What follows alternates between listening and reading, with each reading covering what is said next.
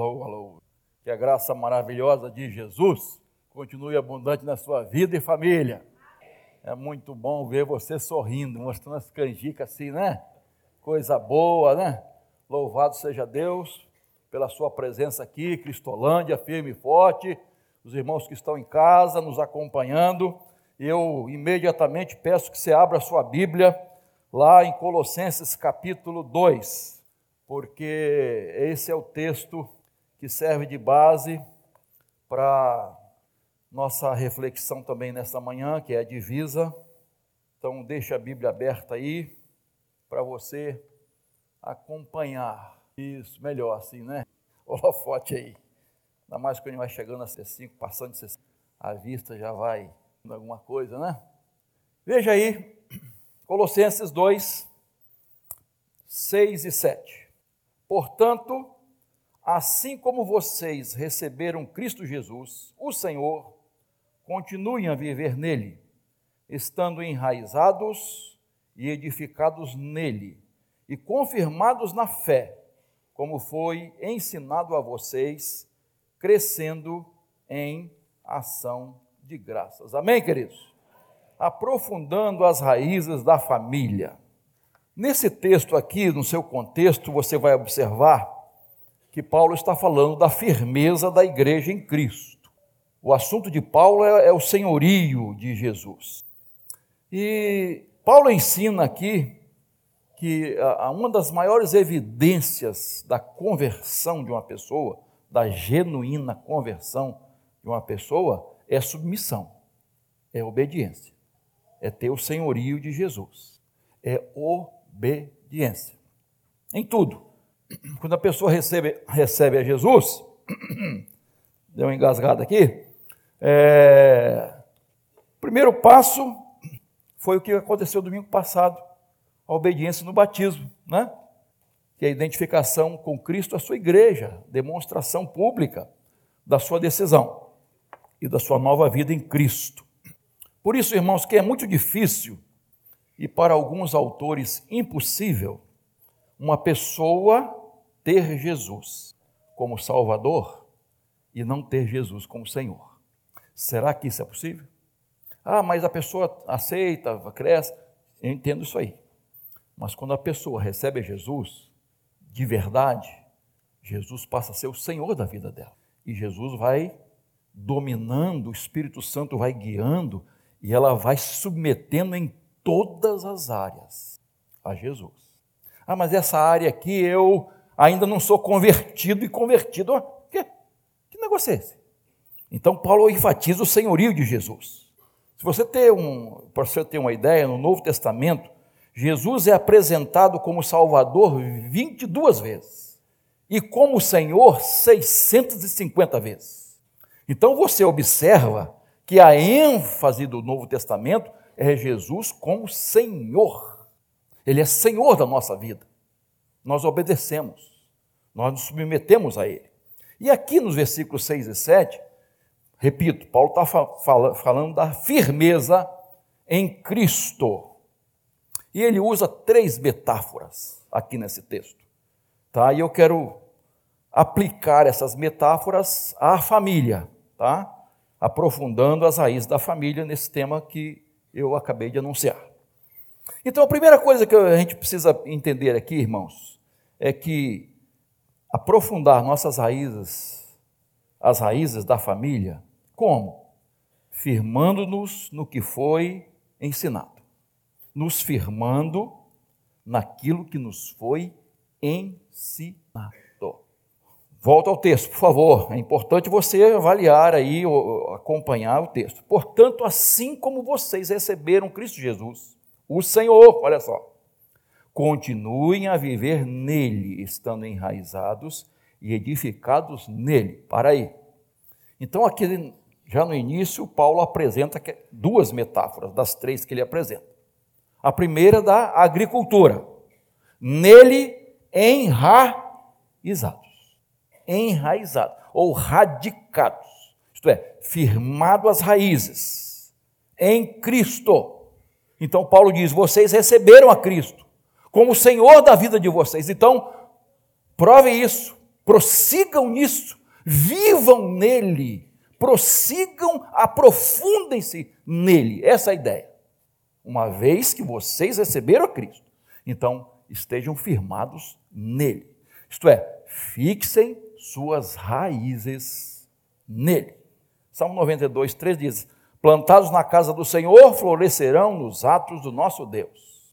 E, esse, e o Jeremias, que já foi até lido aqui na devocional, Jeremias 17, 8, diz: Bendito aquele que confia no Senhor, cuja esperança é o Senhor, porque ele é como a árvore plantado junto às águas, que estende suas raízes para o ribeiro e não receia, grave isso, não receia quando vem o calor, porque as suas folhas permanecem verdes e no ano da seca não se perturba, nem deixa de dar frutos. Que coisa maravilhosa, irmãos.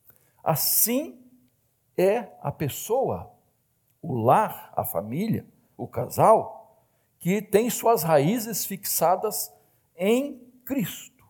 As adversidades virão? Virão. A seca virá? Virá. As dores virão? Virão. Dificuldades, lutas, aflições, mas não vai, de modo algum, impedir que você floresça, continue florescendo. Por quê? Suas raízes estão fincadas em Cristo, no E aí, nessa mesma linha de pensamento, ele apresenta a segunda metáfora da arquitetura, edificados nele. E aqui ele muda de raiz para alicerce. E quando a gente pensa em alicerce, a gente pensa logo, lembra logo de uma parábola, né? Qual? Um um de cada vez. As duas casas, né? Uma edificada sobre a areia e a outra edificada sobre a rocha. A edificada sobre a areia é o homem o quê? Imprudente, insensato. Que ouviu, mas não. E o homem prudente, sábio, ele ouviu e praticou a palavra. Então ele está com as suas raízes, com seu alicerce na palavra, isto é, na obediência à palavra de Deus. Irmãos, uma casa, um lar, uma família que só ouve, que só conhece, não vai permanecer de pé. Perca a esperança. Então, enraizados e edificados, raízes firmes e profundas alicerces sólidos e seguros. Assim deve ser a nossa família, nossas raízes indo lá na água da vida, nosso alicerce firme na obediência à palavra. Essa família jamais será, essa família jamais vai ruir, essa casa não vai cair, querido. Às vezes a gente ouve tanta coisa, queridos, de tanta gente que acontece nas igrejas, no meio do povo evangélico, que a gente pensa, como é por que, isso? Irmãos, eu não vou, eu não posso e nem devo julgar ninguém. Mas quando um lar está edificado sobre a rocha, enraizado em Cristo, queridos, pode vir tempestade. E vão vir. Virão. Virão. Você pode esperar. Se não chegou ainda, vai chegar. E muitas mas sua casa não vai cair, sua família não vai, porque isso é promessa de Deus, e promessa de Deus, Deus não é homem, Deus é Deus. Então é muito importante, queridos, nós entendermos isso, especialmente nesse momento que nós estamos vivendo. Eu já falei e vou repetir. Eu nunca poderia imaginar que nós viveríamos vivendo hoje jamais poderia. Que os meus filhos e as minhas netas teriam que enfrentar o que nós estamos enfrentando hoje. O inferno se mobilizou contra a família. Irmãos, isso não é conversa. Isso não é conversa. O inferno se mobilizou contra a família. E se, ela, se ele está contra a família, está contra a igreja. E se está contra a igreja, está contra a nossa fé. Declaradamente. Ninguém esconde mais. Está à vista. Só não enxerga quem não quer. E tem crente que não está enxergando. Tem evangélico que não está enxergando. É triste demais. Porque do inferno a gente espera tudo. Agora, crentes se associarem, se juntarem, apoiarem. Ah, irmãos, é triste demais. Há pouco tempo, uma, uma escola em Minas Gerais foi multada em 500 mil reais. Sabe por quê? Porque que ensinou que menino é menino e menina é menina. Falou contra quem? Cometeu que crime? Mas está aí, entra na internet que você vê. Homens, líderes, autoridades, tentando legalizar ruim. E agora, por último, incesto. Incesto. Pedofilia. Legalizar.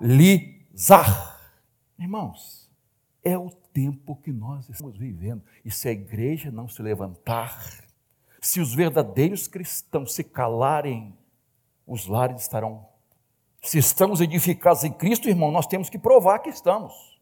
Outro dia saiu uma notícia assim: homem que era mulher engravidou de uma mulher que era homem. Durma com um barulho desse. Vou repetir, para você não se confundir. Homem que era mulher engravidou de um, uma mulher que era homem. Não se pode falar agora de leite materno, é leite humano, para não ofender os homens trans. O que é homem trans?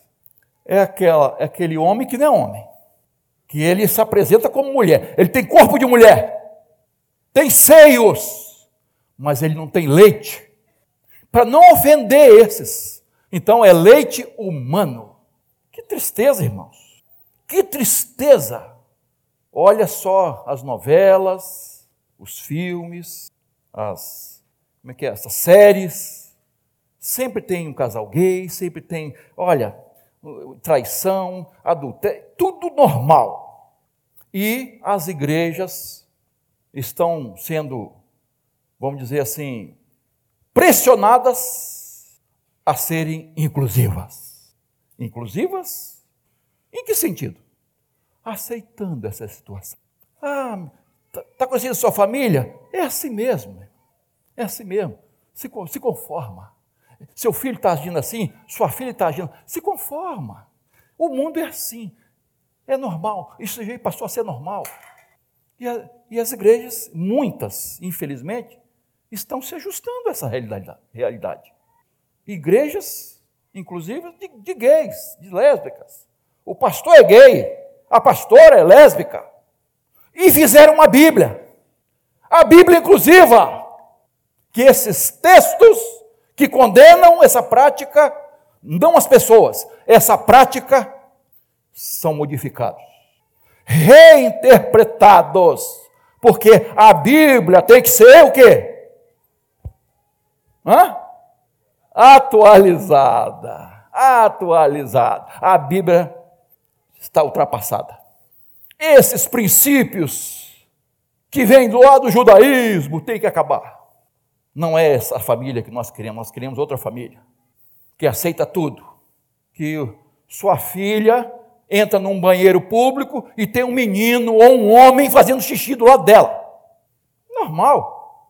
A artilharia está pesada, irmãos.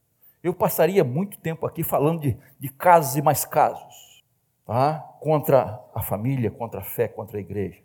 E você já sabe, a prefeitura de Taubaté proibiu que se faça o Pai Nosso dentro da escola. Professora nenhuma pode fazer, nem professor, porque é proselitismo religioso.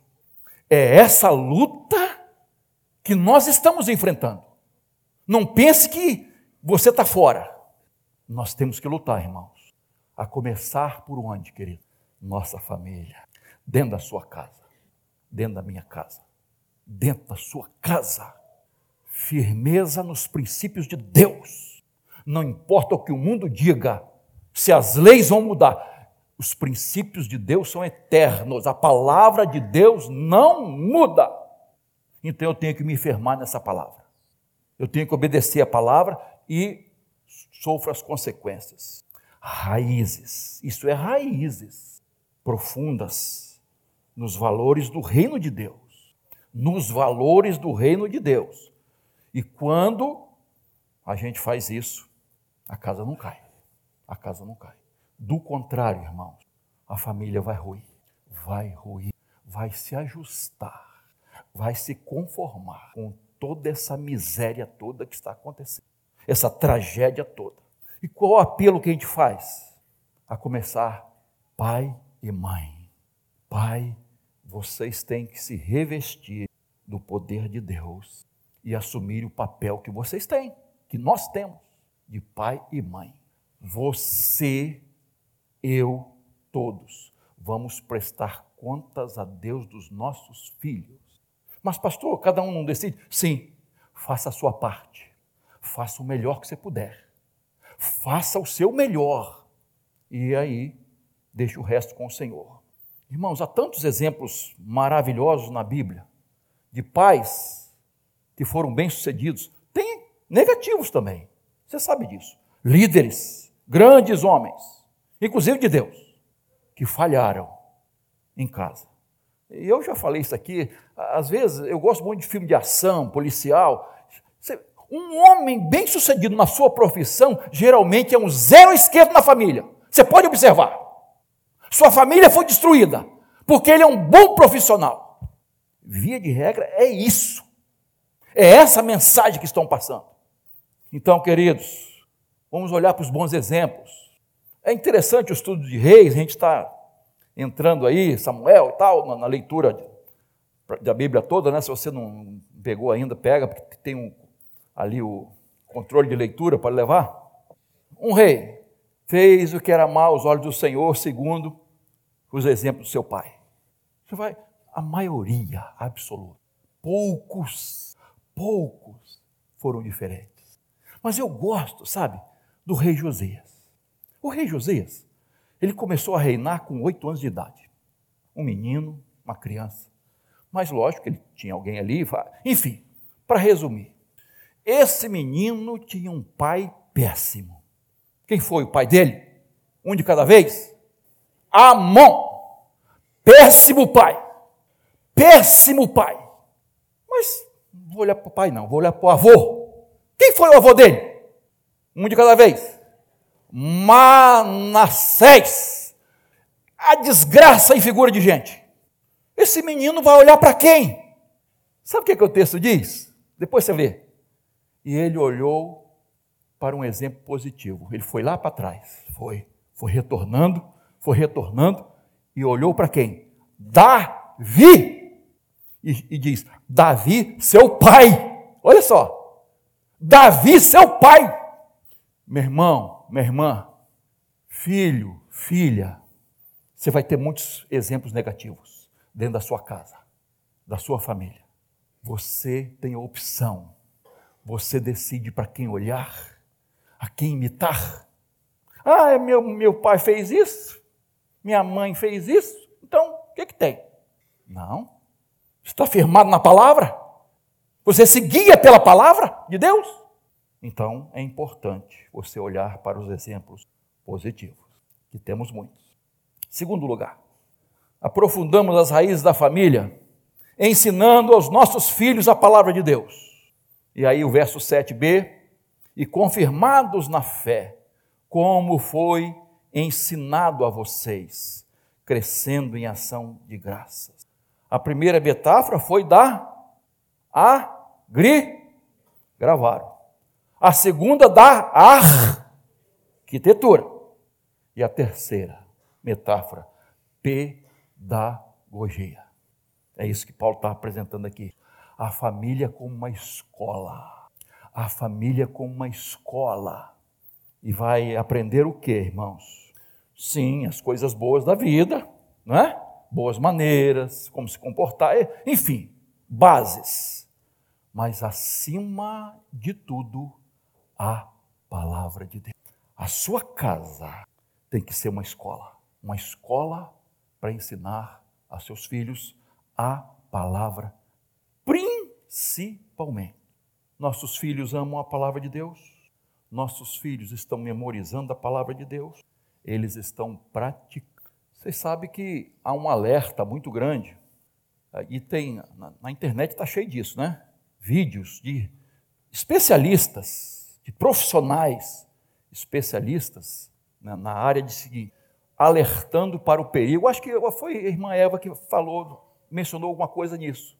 Não sei se foi ela, foi o, o engraçadinho, o ruivo né, o Lincoln, é, mencionou a questão da tela, das telas, computador, é, videogame, sei lá o que, é, tablet e celular, telas. Isso está interferindo no desenvolvimento mental das crianças. O tempo que elas ficam de frente da, das telas, eles estão fazendo um alerta aos pais. Não estou dizendo que você tem que cortar, lógico que não, mas você tem que monitorar, monitorar, disciplinar, educar, limitar. É interessante, eu não tenho tempo para isso hoje, mas é, seria interessante as crianças terem uma rotina. Rotina é boa. Rotina, ó. Você, é isso, é isso, isso, isso. Você tem uma rotina. Mas vai escravi... escravizar, não. Você vai discipular. Discipular seus filhos. Qual o horário livre? Tem também. De lazer? Tem também. Olha. E estabeleça o tempo de tela. Tela. Porque sabe o que, que vai fazer a diferença na vida dos nossos filhos? Palavra de Deus. Palavra de Deus. Você gosta e eu gosto também de Deuteronômio 11, 18 a 20. Ponham estas minhas palavras, preste atenção, no seu coração e na sua alma, amarrem-nas como sinal na mão, para que sejam por frontal entre os olhos. Ensine essas palavras aos seus, aos seus filhos, falando delas quando estiverem sentados em casa, andando pelo caminho, quando se deitarem, quando se levantarem. Devem escrevê-las nos umbrais de sua casa e nas suas portas. Escola. Escola da palavra de Deus. Escola da Bíblia, da palavra viva e eterna Outro dia, para minha surpresa, pastor Davi pregando uma sexta-feira aqui, ele mencionou um fato que a gente, eu acho que o Rosânia, Rosânia lembra, Rosânia nem o computador sabe, sabe de detalhes, né? eu já tinha esquecido disso. Quando eles eram pequenos, nós tínhamos em casa uma, uma madeirinha, assim, duas madeirinhas assim, assim no meio, dava para colocar uma, uma, como é que é o nome? É um versículo, só que num, num papel, papel, uma cartolina é, plastificada, e tinha um versículo na frente e tinha um versículo atrás. E toda semana nós tínhamos vários desses cartazes. E eh, toda semana mudávamos o versículo da Bíblia. Ali, para todo mundo ver. E, e para minha surpresa, ele mencionou esse fato: que um versículo daquele, né, especialmente um, marcou a vida dele. Marcou a vida dele. Eu, assim, sabe aquele sentimento gostoso de né? porque às vezes a gente não, não percebe o bem que nós estamos fazendo aos nossos filhos e às vezes nem, nem o mal, né? A gente não percebe direito. Não estou dizendo aqui que eu sou pai perfeito e minha esposa é mãe perfeita, não. Estou dizendo um detalhe de que a palavra de Deus ficava ali, ali. E eu sei que tem muitos irmãos que fazem isso, ou coisas semelhantes, tá? Isso é importante. Contato com a palavra, ler a palavra estudar a palavra, memorizar a palavra.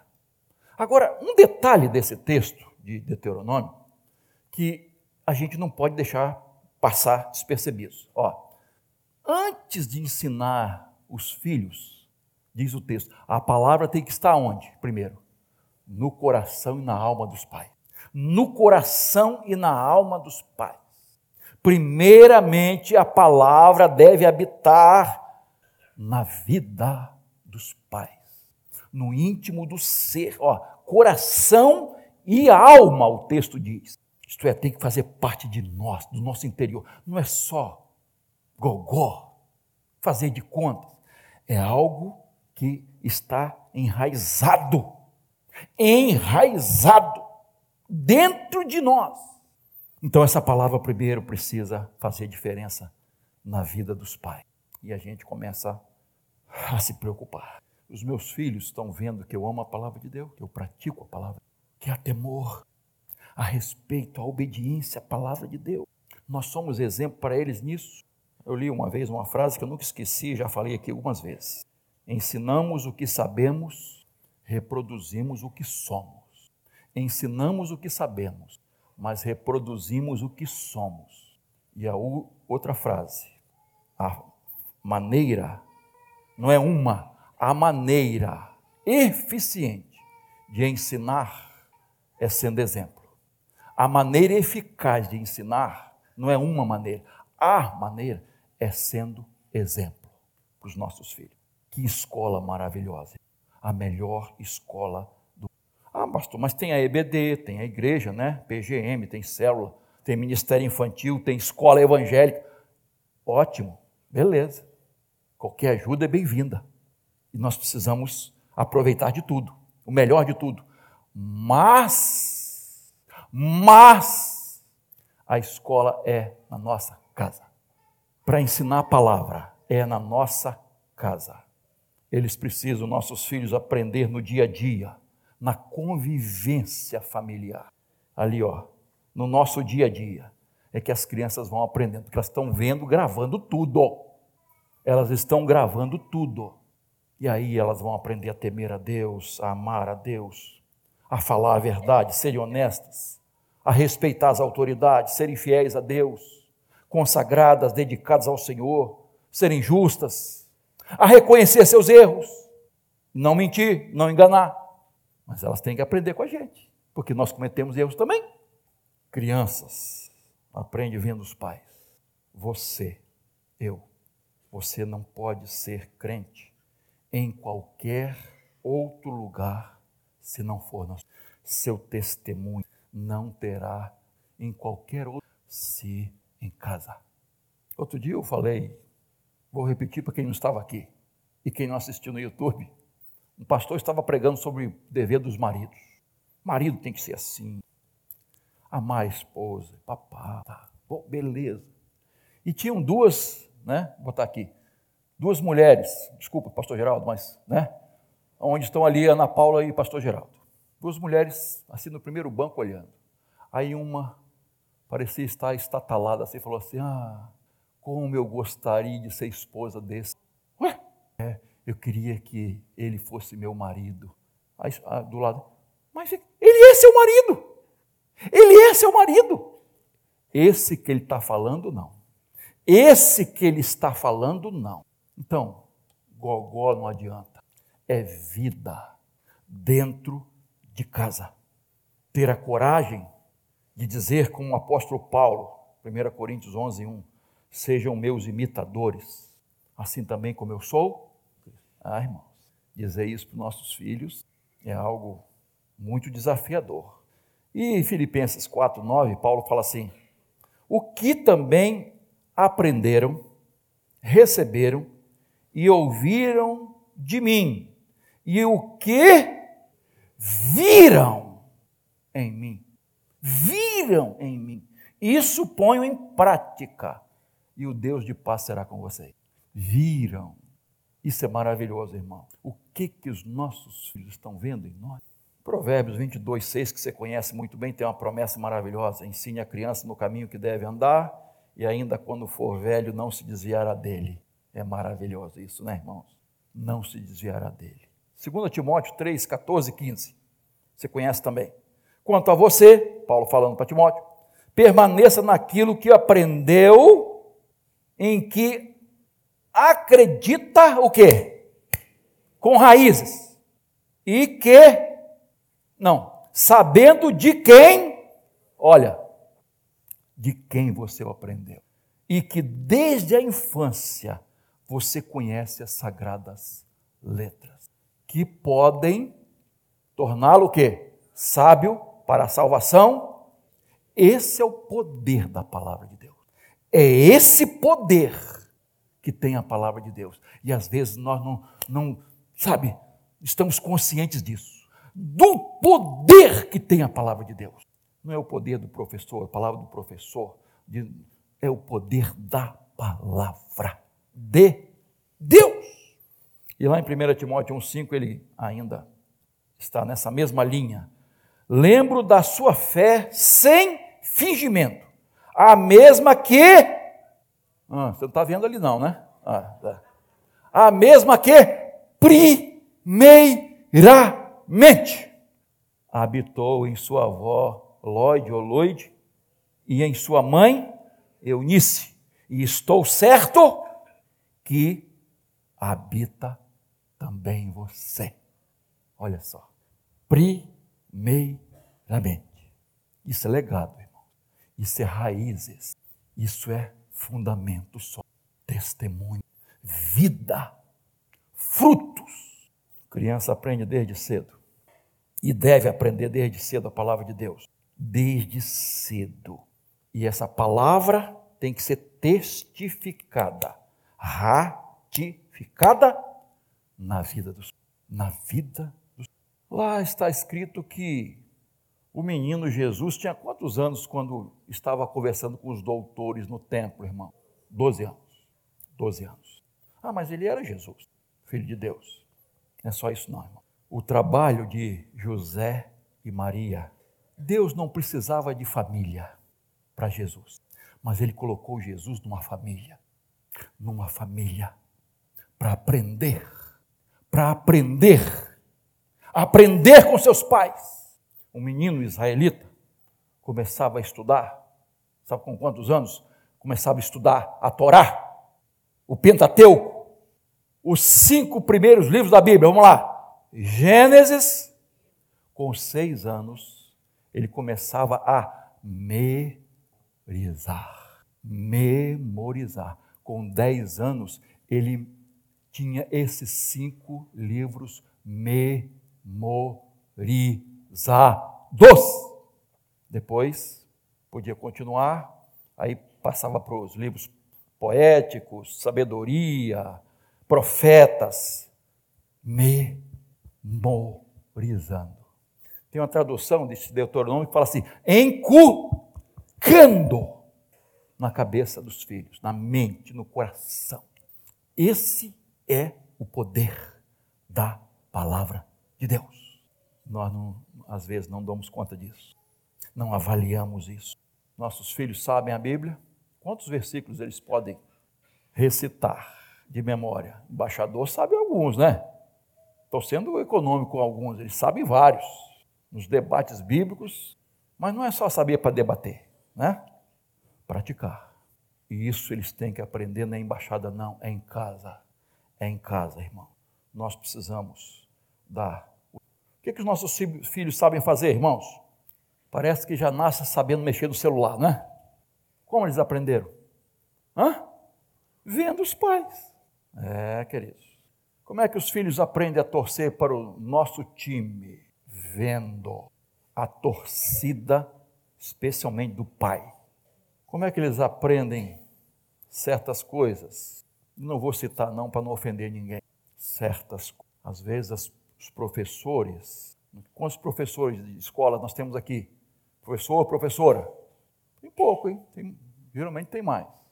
As crianças falam palavrões horríveis. Aprenderam aonde, querido? Dentro. Ou, cuidado, hein? Cuidado com os desenhos.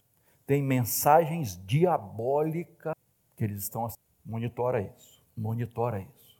Então é importante, irmãos, nós deixarmos para os nossos filhos, minha hora passou, raízes, um legado da palavra de Deus. Agora, só voltando ao apóstolo Paulo, 2 Timóteo 3, 10 Vamos lá, ó. Mas você tem seguido de perto o meu ensino. O que mais?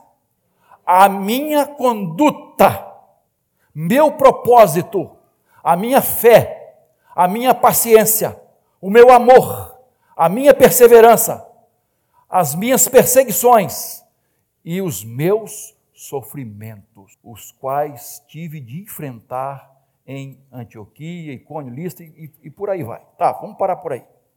Olha só, eu gosto disso aqui, ó. Timóteo, você está seguindo de perto. Olha o discipulado, irmãos. Olha o exemplo do discipulador. Você está seguindo de perto. Paulo não era um teórico da fé, um teólogo teórico. Ele era prático, fazia parte da conduta dele. Ele praticava o que ensinava, ensinava o que praticava.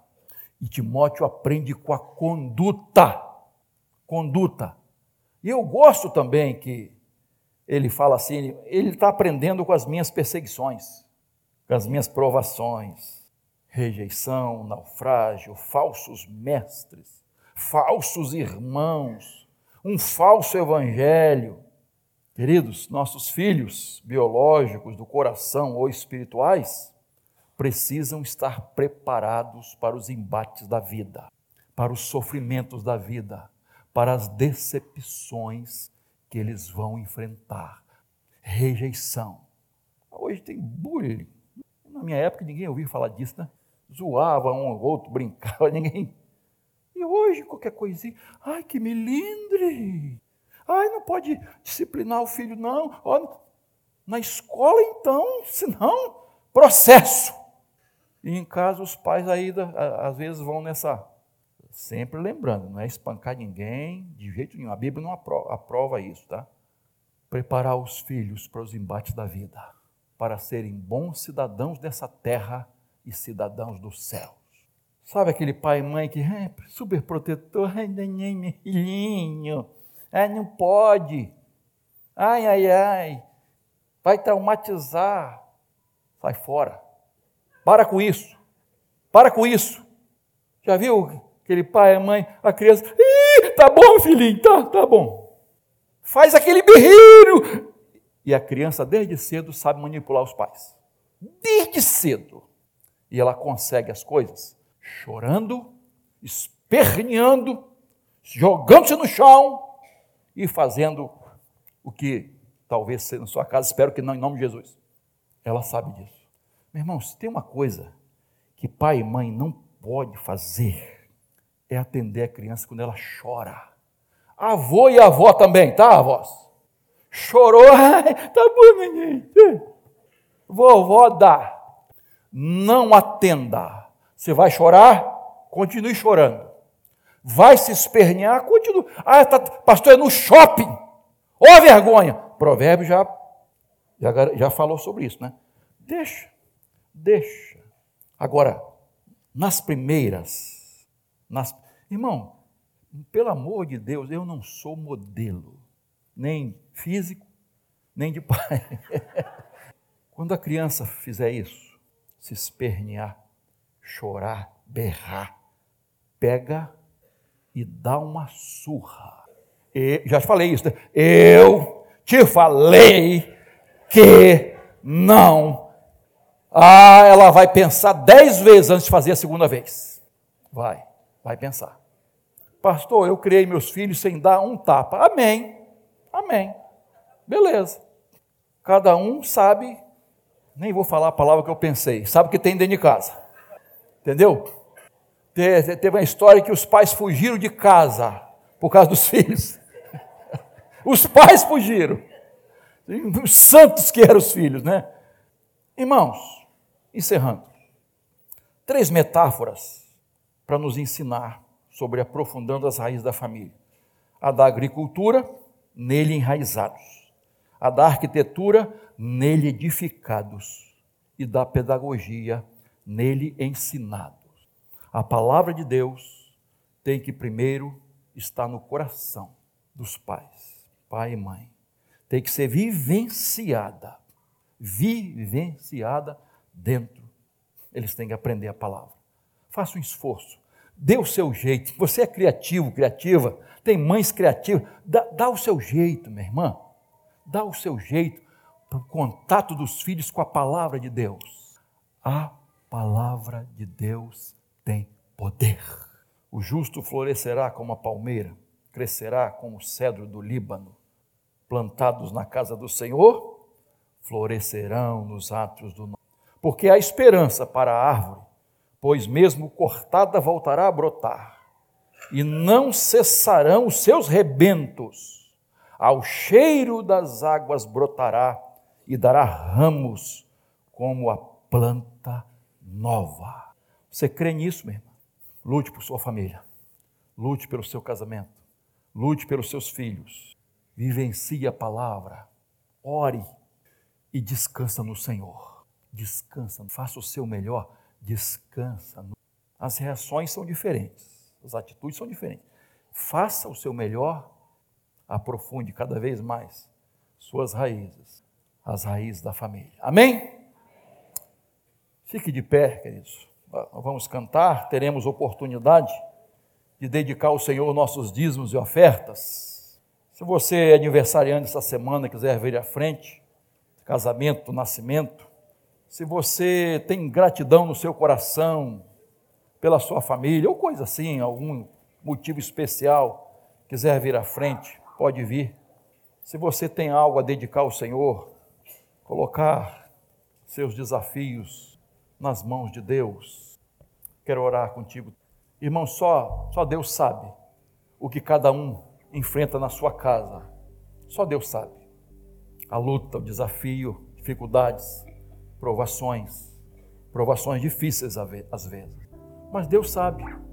E Deus está vendo seu coração. Deus está vendo sua luta. Deus está vendo suas lágrimas. Lance-se sobre os braços de Deus, nos braços do Senhor e respire com a certeza de fé que você está colocando nas mãos de Deus, sua família, seus filhos, seu casamento, nas mãos de Deus.